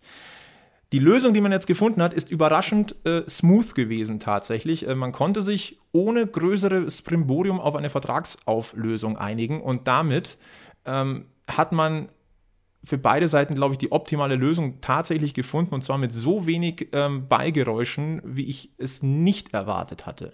Also kein Nachtreten von keiner mhm. Seite. Ähm, ein, ein, wirklich sauberer Schlussstrich, da 60 jetzt mit, ja, ohne seinen, seinen, äh, ja, sein Gesicht das es über die letzten Jahre einfach gewesen ist, weitermacht, sich neu erfindet und ein Sascha Mölders, der vielleicht ein, zwei Kratzer an seinem Legendenstatus hat, aber der Legendenstatus, den nimmt ihn so keiner mehr weg. Und er hat einen neuen Verein gefunden. Also das Ende oder? hätte natürlich ein bisschen, bisschen, genau, er ist jetzt zur SG Sonnenhof Groß Asbach gewechselt. Der macht sein äh, bei Andrea Berg jetzt sein Bergfest quasi. ähm, und ist dort spielender Co-Trainer. Also das, er macht quasi den nächsten Step, ähm, weil er möchte ja als Trainer langfristig auch arbeiten. Wie hochklassig es dann werden wird, das steht noch in den Sternen, aber ähm, Er geht da quasi den, den nächsten Step und äh, die Aufgabe ist nicht viel einfacher, denn äh, die SG Sonnenhof äh, kämpft ja gegen den Abstieg in der Regionalliga Südwest und äh, ja, ich bin sehr gespannt, aber ich, was ich sagen kann, ist, trotz dem, was da im Dezember äh, alles äh, hervorgekramt worden ist, ähm, da ist keine verbrannte Erde hinterlassen worden und ich kenne niemanden aus der Löwenbubble, der Sascha Mölders nicht nur das Beste wünscht für, seine, für seinen weiteren Karriereweg. Okay, ähm, wir sind auf jeden Fall gespannt. Ähm, auf jeden Fall schon mal vielen Dank für deine Einblicke. Was für ein Spiel erwartet jetzt den KSC am kommenden Dienstag auf Giesingshöhen? Was schätzt du? Ich glaube, es ist so, ich weiß nicht, ob es ein offener Schlagabtausch wirklich wird. Ich glaube, dass sich schon zwei Mannschaften auf ähnlichem Niveau begegnen werden, weil ich glaube, die zweite und die dritte Liga sind jetzt nicht so meilenweit auseinander. Aber ähm, ich glaube, es wird äh, weniger Attacke sein, wie es beim Pokalspiel 60 gegen Schalke gewesen ist. Da hat 60 ja seine sein Heil in der Offensive tatsächlich gesucht, direkt in der mhm. ersten Minute, also das war Vollgas, das war irre, da, dementsprechend ist auch das 1-0 in der fünften Minute schon gefallen durch Stefan Lex. Ähm, ich glaube, dass es diesmal ein bisschen vorsichtiger ist, weil 60 seit äh, diesen beiden äh, letzten Hinrundenspielen oder den letzten beiden äh, Spielen im alten Jahr ähm, eine deutlich defensivere Taktik fährt und ähm, viel mehr auf schnelle Gegenstöße setzt. Also vielleicht mal, um das Ganze mal in, in ein paar Zahlen äh, runterzubrechen. 60 hat in diesem Jahr angefangen mit einem äh, 4-4-2-System im Grunde, mhm. kann man sagen. Dann ist man zurückgegangen auf das alte System aus dem letzten Jahr, ein 4-1-4-1. Und jetzt in den letzten Spielen hat man ein 3-4-1-2 plötzlich gespielt. Das heißt, in der Offensivbewegung drei Innenverteidiger eigentlich.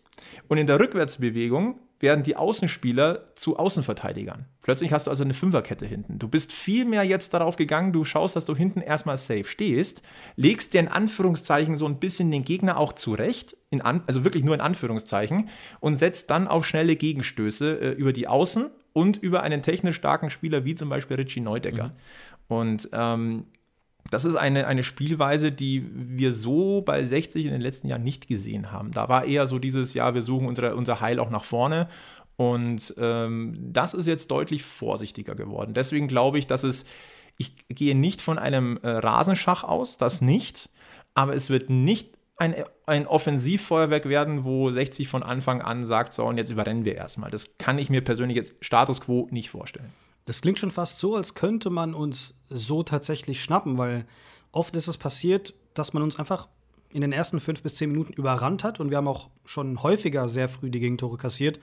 Und äh, defensiv standen wir zum Beispiel überhaupt nicht wirklich stabil da jetzt kurz vor der Winterpause. Da ging sehr viel schief, viele Slapstick-Gegentore, die wir kassiert haben. Wir haben natürlich auch einen Haufen Spieler auf der Verletztenliste. Ähm, aber ich kann mir schon vorstellen, wenn du das schon so erklärst, dass das doch ähm, schwieriger sein kann für uns als zuvor gedacht, auf jeden Fall. Jetzt klar, ohne Sascha Mölders, ähm, wie du schon gesagt hast, Platzhirsch, aber ihr habt auch andere Topspieler äh, in euren Reihen. Ähm, auf welche Spieler müssen wir denn zum Beispiel besonders achten, jetzt, wenn wir gegen 60 oder gegen euch im Pokal bei euch auftreten müssen. Stefan Lex ist, glaube ich, so einer, oder? Stefan Lex ja. ist der neue Kapitän. Hast du angesprochen schon. Genau, ja. Stefan Lex ist jetzt der neue Kapitän bei 60 München. Stefan Lex ist in vielerlei Hinsicht ein sehr, sehr spezieller Spieler und sehr, sehr interessant. Der kam nach dem Aufstieg von 60 aus der Regionalliga in Liga 3 zu 60. Das ist einer, der, der hat wirklich in Löwenbettwäsche geschlafen. Das ist also in dem Fall stimmt das tatsächlich. Das war aber auch sein Problem zu Beginn seiner Löwenzeit. Er war komplett verkopft. Er spielt plötzlich mit seinem Herzensverein und will es mit der Brechstange allen zeigen. Er, er war sich selber im Weg gestanden. Und das hat allen Leuten wehgetan, weil du gewusst hast, das ist ein Herzblutlöwe. Und das war dann schon schon langsam, kam dann der Gedanke auf, ah, ob es dann vielleicht doch nicht reicht. Und dann kam Michael Kölner und hat es irgendwie geschafft, aus Stefan Lex einen selbstbewussten Spieler zu machen. Dann hatte er im Laufe dieser Saison wieder einen brutalen Durchhänger. Also Chancentod Stefan Lex, wirklich wahr. Was der liegen gelassen hat, da, das passt auf keine Kuhhaut mehr. Ähm, dann kam das Spiel gegen Schalke und dann macht er aus der unmöglichsten Situation eigentlich dieses Siegtor. Ja. Und seitdem läuft es bei ihm. Und jetzt kam die Demission von Sascha Mölders. Und plötzlich gibst du dem die Kapitänsbinde und jetzt ist Stefan Lex nicht der Größte, aber gefühlt ist er einen Kopf größer geworden, ist der Dreh- und Angelpunkt, der Antreiber. Ähm, das ist wirklich bemerkenswert. Und jeder Löwenfan freut sich für ihn eben als Person. Und der hat auch im Trainingslager, das haben, das haben uns Fans äh, mitgeteilt, er hat sich gelöst gegeben wie schon lange nicht mehr. Und jetzt im Duo mit einem Marcel Bär, der jetzt mit ihm diese Doppelspitze bildet, die ergänzen sich so blind, das hat von uns ehrlicherweise keiner erwartet, weil Marcel Bär musste auch erstmal seine, seine Rolle finden. Neuzugang übrigens von. Er ist gerade bester Torschütze mit acht ja, Toren, ne? Ähm, er kam vor der Saison von Eintracht Braunschweig. Und dann war er auch zuerst als Sturmpartner von Stefan, äh, mit Sascha Mölders geplant. Das hat nicht so recht, richtig funktioniert auch aus den vorher genannten Gründen Platzhirsch und so. Dann hat man ihn als hängende Spitze mal gehabt, dann war er plötzlich im Mittelfeld, das war dann gar nicht so schlecht. Jetzt ist er plötzlich wieder zusammen, äh, jetzt eben mit Stefan Lex in der Sturmspitze und jetzt ergänzen die sich wie eine Eins. Wie, wie die sich die Bälle zuschieben, das ist schon schön. Also ähm, dieses Duo ist auf alle Fälle etwas, ähm, das, äh, das uns Spaß macht und wo ich auch neugierig bin, äh, was da noch passieren kann. Dann natürlich ein Richie Neudecker, das ist wahrscheinlich mitunter der technisch beschlagenste Spieler in der dritten Liga, auch wenn er in dieser Saison brutale Leistungsschwankungen hat. Der hatte auch Corona. Ähm, mhm. Da ist er, ich glaube, das ist immer noch darin so ein bisschen begründet, dass er noch nicht wieder auf 100 Prozent ist. Ähm, sehr, sehr spannend, was, was mit ihm passiert. Ähm, da gibt es Gerüchte, ob nicht vielleicht andere Vereine ähm, da Interesse haben. Er gehört halt auch zu den Topverdienern bei 60 München. Also ein bisschen wackelig momentan. Der war auch schon bei St. Pauli und bei Venlo im Ausland, sehe ich gerade. Genau, ganz genau. Ähm, hat, war aber ein Rückkehrer. Also Richie Neudecker hat in der Jugend auch für 60 gespielt. Ähm, mhm. Ansonsten würde ich vielleicht auf zwei Spieler nochmal eingehen. Ähm, ich mache mal den Sprung einmal nach ganz hinten. Marco Hiller. Wir nennen ihn nur den Killer Hiller auf der Linie. Das ist. Das habt ihr von uns geklaut, ah, oder? Unglaublich. Killer Miller. Von unserem Killer Miller. Nein, also. Aber gut, bei dem Nachnamen Hiller äh, bietet sich das natürlich auch an. Äh, der Kerle, der ist der ist unfassbar. Also das ist auch so, so ein, so ein Hardcore-Löwe. Ich bin immer noch total überrascht, wenn ich mir anschaue, dass der Kerle 24 Jahre alt ist. Das ist ein Urgestein. Ähm, auf, der, auf der Linie ein irrer Typ. Äh, laut Hörensagen äh, von Ex-Spielern auch, äh, auch im Training. Der Kerle ist irre und äh, Nono Kusu muss mal gesagt haben, du bist doch ein Psychopath. ähm, auf jeden Fall äh, Hiller Wahnsinn. Ähm, brutale Szene ähm, im, im, in der letzten Saison war das, Derby gegen Bayern 2. Da ist er so richtig ausgenockt worden. Äh, blutiges Gesicht und jeder hat gesagt, so, das war's jetzt, der ist jetzt erstmal raus. Der Kerl, dieser verrückte Kerl hat sich dann mal hier schön alles zukleben lassen, hat dann noch weitergespielt und zu null das, das, das gibt es eigentlich. Also eigentlich gesundheitlich Gut, echt schwer. Bayern 2 in einem Derby bist du noch mal mehr motiviert. Ne? Hat er dann auch gesagt, er hat gesagt, in einem Derby lässt du, lässt du dich nicht auswechseln. Wo sind wir Gegen denn? VfR Aalen oder so wäre es, glaube ich, egal gewesen. Aber es, also irre. Also der ist äh, auf alle Fälle, ähm, das ist so einer, ein Elverkiller auch in Sachen Elverschießen. Ähm, oh, das ist natürlich ein wichtiger Hinweis. 60 hat auch dank ihm äh, seit, glaube ich, ich weiß nicht wie vielen Jahren kein Elfmeterschießen mehr verloren. Das ist kompletter Irrsinn. Und einen letzten hebe ich jetzt noch raus und da äh, schaue ich mal ganz genau, ja, auch ein Neuzugang, Yannick Deichmann. Der kam vor der Saison vom VfB Lübeck, vom Absteiger, und ist eigentlich ein offensiver Außenspieler. Jetzt hat 60 in der, im, zur Saisonstart auf der Außenverteidigerposition äh, richtig Probleme gehabt. Also da mit Verletzungen und Schieß mich tot und plötzlich musste ein Yannick Deichmann als Außenverteidiger aushelfen. Und jeder hat sich gedacht, um Gottes Willen, wie, wie funktioniert das? Wie sich der Kerl da reingefressen hat. Das ist schon irre. Und der hat es innerhalb kürzester Zeit geschafft, sich wirklich zu einem der neuen, neueren Publikumslieblinge zu äh, arbeiten. Ähm, auch so ein Löwenarbeiter vor dem Herrn, sind wir wieder beim Thema, wenn einer sich reinhängt, dann wird das honoriert, wenn, auch wenn es mal was nicht klappt. Das ist bei ihm klassischer Fall. Und ähm, dann hat er, waren die äh, Defensivprobleme, oder zumindest nominell die Defensivprobleme, weil teilweise war die Abwehr wirklich vogelwild in der Hinrunde. ähm, dann konnte er endlich mal auf seiner Außenposition agieren. Da hast du dann auch gemerkt, jetzt ist er richtig befreit. Bei seinen Flankenläufen Wahnsinn. Und jetzt, durch dieses neue System, ist er plötzlich auf eine Doppelsechs gerutscht. Und ähm, ich weiß es nicht, wie, ob er da noch lange spielt, ob er nicht dann doch mal wieder auf die Außen geht. Ähm, da ist er sehr bemüht in den ersten beiden Spielen. Das war solide, aber du hast schon gemerkt, da fremdelt er noch und geht ein bisschen unter mit seinen Skills. Ähm, wie es dann weitergeht, werden wir sehen. Aber das ist jetzt mittlerweile so, der, also der kam und hat gefühlt schon überall gespielt, außer auf der neuen. und äh, er hat nirgendwo wirklich enttäuscht. Also ähm, dementsprechend würde ich den noch dazu nehmen als äh, wirklich sehr bemerkenswerten Spieler, auf den man ein Auge haben sollte. Schon mal vielen Dank für den Überblick. Ähm, jetzt natürlich die alles äh, entscheidende Frage, Flo. Wie seid ihr zu knacken? Ich wurde tatsächlich schon Wollt angeschrieben, ich soll euch keine Geheimnisse verraten. ähm, ich glaube tatsächlich, ähm, also erstmal, dass es ein brutal offenes Spiel wird und das ist wirklich eine 50-50-Entscheidung. Leider das Stadion ja leer. Ähm, ich glaube, ja, 60 wird, äh, wie gesagt, eine Rückwärtsbewegung, bis wird es eine tendenziell eine Fünferkette sein. Und die Chance, die ich beim KSC sehe, weil ihr ja äh, in, bei eurem 4-3-3-System ja eigentlich vergleichsweise offensiv vorne aufgestellt seid, ähm, es müssen Lücken gerissen werden. Ihr müsst es irgendwie schaffen, diese Fünferkette entweder mit schnellen Pässen zu durchbrechen oder aber die irgendwie auseinanderzuziehen. Wäre jetzt meine Interpretation. Ähm, die Abwehr hat sich bei 60 zwar brutal stabilisiert im Vergleich zur äh, Vor-Mölders Zeit. Das klingt so ein bisschen komisch. Bis jetzt ist aber tatsächlich dieser Mölders-Punkt ein Turning Point gewesen. Also seitdem steht mhm. hinten auch die Abwehr irgendwie stabiler. Ich habe keine Ahnung, wie das zusammenhängt, aber es ist irgendwie so. Ähm, und äh, ich sage mal so, ähm, es, nicht jeder in der Abwehr bei 60 ist äh, auf 100 Metern bombenschnell. Und ähm, deswegen wahrscheinlich auch eher die Fünferkette, um da sich gegenseitig auch abzusichern. Aber ähm, bei Laufduellen, da kann das auch mal äh, gefährlich werden. Und äh, das, was 60 ein, oder wo 60 die meisten Gegentore gefressen hat äh, in der Hinrunde, waren weite Bälle tatsächlich. Ähm, das ist mittlerweile ein bisschen abgeklungen, weil eben auf Fünferkette gesetzt wird, wo du halt nicht so offen stehst. Ähm, mhm.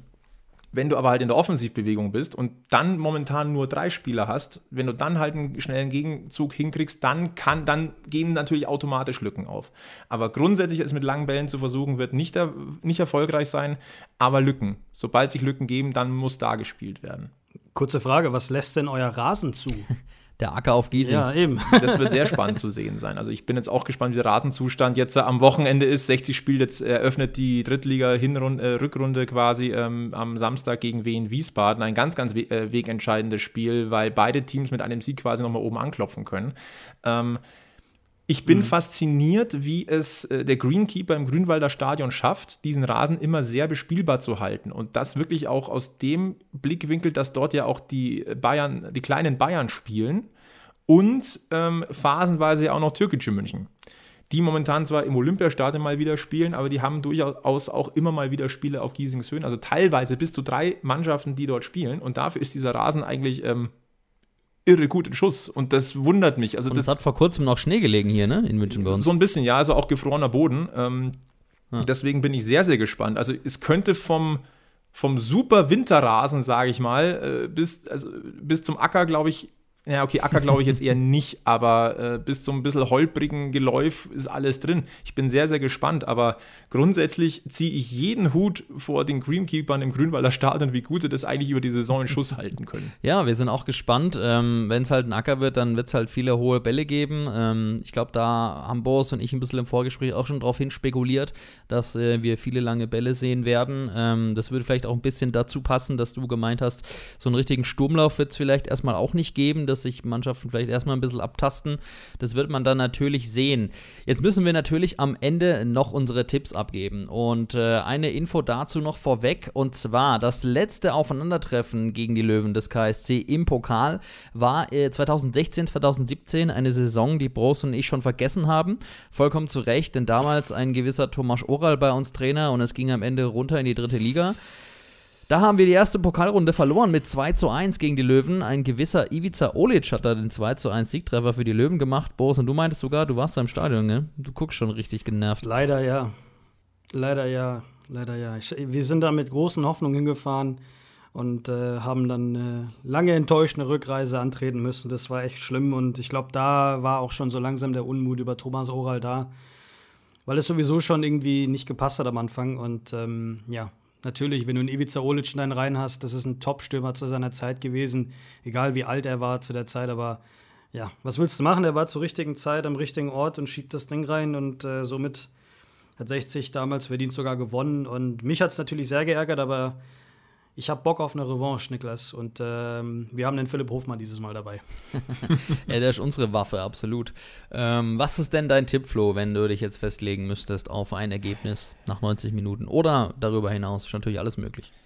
Das ist so ein wirklich so ein Spiel, alles kann, äh, nichts muss tatsächlich. Ähm, ich weiß nicht, ob das das attraktivste Pokalspiel werden wird. Ich glaube, das wird dann eher wirklich, äh, ich glaube, dass es ein Torunterschied am Ende tatsächlich nur sein wird. Ähm, ich glaube nicht an ein Spektakel wie gegen Schalke, auch wenn es nur 1-0 ausgegangen ist, aber das war ein Pokalfight, der war irre. Also, das ist noch nicht mal das richtige Wort.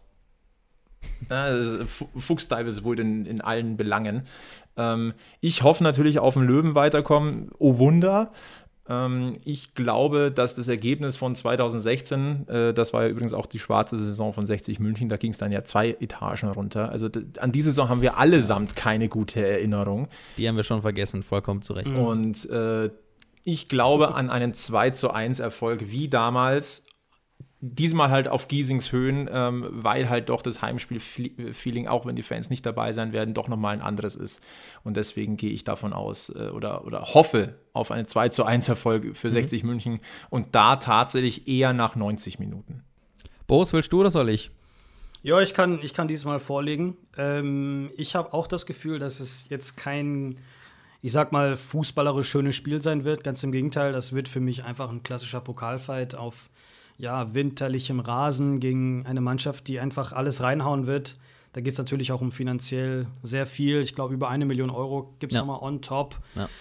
Für beide Mannschaften ein sehr wichtiges Spiel, sowohl sportlich als auch finanziell, wie gesagt. Aber ich glaube, jetzt auch, wo ich jetzt im Trainingslager dabei war, der Mannschaft ein bisschen beim Training zugeguckt habe und bei den Testspielen, ich glaube, unsere Mannschaft wird sich am Ende durchsetzen, auch nach 90 Minuten. Auch ich glaube, es wird ein Torunterschied sein. Ähm, ich glaube, wir machen das mit 2 zu 1, aber auch sehr spät. Ähm, wir werden auf jeden Fall Schwierigkeiten haben. Ich habe einfach so ein Gefühl, weil gegen den Drittligisten ist immer schwer zu spielen. Wir haben das jahrelang miterlebt und ja, am Ende denke ich aber trotzdem, dass sich unsere Qualität ja, durchsetzen wird und wir werden das Ding mit 2 zu 1 äh, mitnehmen nach Karlsruhe. Ich sage auch natürlich äh, Sieg für den KSC, auch wenn mir bewusst ist, was das für eine unglaubliche Mammutsaufgabe sein wird. Ähm, aber ich bin ein grundsätzlich positiver Mensch. Ich sag, nach 90 Minuten wird es 1-1 stehen und ähm, es wird eine Partie sein, äh, die bis dahin relativ zäh verlaufen ist mit vielen langen Bällen. Und äh, ich sage aber, dass wir in der Verlängerung das Ding 3-1 gewinnen, weil wir dann einfach äh, am Ende hinaus äh, noch ein paar Mittel finden, irgendwie noch Buden zu machen. Für Tore sind wir immer gut, für Gegentore auch. Ähm, von daher äh, glaube ich aber einfach, dass wir hinten raus dann noch ähm, die Lücke finden und der eine oder andere reingeht und äh, ja, wir das Ding mit 3 zu 1 heimschaukeln und DJ Gersbeck auf der Rückfahrt im Bus wieder ordentlich auflegen kann. Was ich insgesamt sehr witzig finde, ähm, Niklas, äh, da hatten wir ja äh, privat schon mal gesprochen gehabt, dass die Reaktionen auf, die, auf dieses äh, Pokallos für beide Teams ziemlich gleich ausgefallen ist. So dieses genau. äh, vermeintlich ja. das leichteste Los, aber oh scheiße, ja. es ist vermeintlich das leichteste Los. Ja, das wird, also Richtig. es wird, ich habe auch ehrlich gesagt trotzdem ein bisschen Schiss auch, weil ich glaube, es wird einfach, also es ist für, für uns beide unangenehm. Also es ist für euch in Anführungszeichen das vermeintlich leichteste, für uns auch. Also gut, ich meine, es ist noch ähm, ein weiterer Drittligist, äh, Zweitligist mit Hansa Rostock äh, noch in der Pokalrunde in der letzten mit dabei. Ähm, gab noch ein paar andere Lose, aber ja, ich würde auch auf die Liga-Zugehörigkeit wenig geben, jetzt in einem Pokalspiel. Ähm, die Qualität ähm, ist nicht so riesengroß, der Unterschied. Äh, auch wenn wir auf dem Blatt der Zweitligist sind, ich gebe da wenig drauf. Ich glaube, es wird ähm, nach 90 Minuten, 90 Minuten lang zumindest eine sehr enge Kiste. Ähm, so richtig äh, fest ist unsere Abwehr, also wie fest sie dann tatsächlich ist, werden wir auch im Ligaspiel gegen Darmstadt sehen. Und äh, Pokal schreibt seine eigene Gesetze, damit ich auch nochmal was in die Kasse hier mit reingeben darf, in unsere Phrasenkasse. Und ähm, ja, aber ich sag schon mal vielen Dank, Flo, für deine Einschätzung. Schön, dass du dir die Zeit genommen hast, heute Abend hier bei uns zu sein und äh, einen Ausblick zu geben, äh, einen Blick aus äh, Löwensicht darauf. Ähm, ich finde euren Podcast cool, macht weiter so. Ähm, ich höre ab und zu auch mal rein und äh, finde es cool, was ihr da auf die Beine gestellt habt. Euch gibt es ja noch nicht so lange. Ähm, ja, bleibt äh, immer fair zueinander, ähm, bleibt gesund vor allem. vielen Dank für deine Zeit und ähm, wir hören uns. Absolut, ich, äh, das Kompliment gebe ich gerne zurück. Vielen Dank für die Einladung, hat Spaß gemacht. Du warst ja bei unserem Stammtisch auch schon kurz gesessen. Ähm, ich bin begeistert, was, was ihr in Karlsruhe geschafft habt. Äh, ihr habt ja diesen leider lange Zeit luftleeren, luftleeren Podcastraum dann auffüllen können und äh, macht es wirklich mit, mit ganz viel Enthusiasmus. Das sieht man ja nicht nur, oder das hört man nicht nur, das sieht man ja auch auf den äh, jeweiligen Social Media Kanälen. Und deswegen äh, ziehe ich auch den Hut in Richtung äh, Wildpark, was ihr da gemacht habt. Und vielleicht ein Wort insgesamt, was ich immer sehr schön finde ähm, und was ich, äh, deswegen ist dieses Medium Podcast so geil. Ähm, das ist eine Leidenschaft und man merkt einfach, egal mit welchem Podcaster du redest oder mit wem du in Kontakt kommst, es lafft einfach, um es auf Bayerisch zu sagen. Das macht Spaß, da ist eine Offenheit, eine Neugier da und ich glaube, das, ähm, das macht das Ganze so ein bisschen aus und auch wirklich so, so schön. Und äh, deswegen an dieser Stelle ein Dankeschön nochmal für die Einladung und bleibt gesund auf alle Mach Fälle. Mach mal, bitte. Danke, Flo. Ja, geil, Boris. Dann sag ich auf jeden Fall Ciao, Ade. Schön war's mit dir in der ersten Folge im neuen Jahr. Schön, dass ihr mit dabei wart und zugehört habt. Wir werden natürlich wieder versuchen, auch im neuen Jahr so oft wie möglich es geht zu senden. Haben wieder spannende Gäste äh, zu Gast, so, so viel sei gesagt. Äh, da haben wir einiges in Planung und darauf dürft ihr euch freuen wird dann verkündet, wenn es was zu verkünden gibt. Folgt uns dazu auf äh, Social Media, egal wo ihr wollt, Instagram, Facebook, Twitter. Überall wird es rechtzeitig verkündet, äh, wenn wir den nächsten Top-Gast präsentieren dürfen. Und äh, wir freuen uns sehr darauf und freuen uns darauf, wenn auch ihr wieder mit einschaltet. Absolut. Hast du alles gesagt und ich wünsche euch noch alle einen schönen Tag. Schöner Tag, schöner Abend, macht's gut, bis dann, ade. Alle, ciao.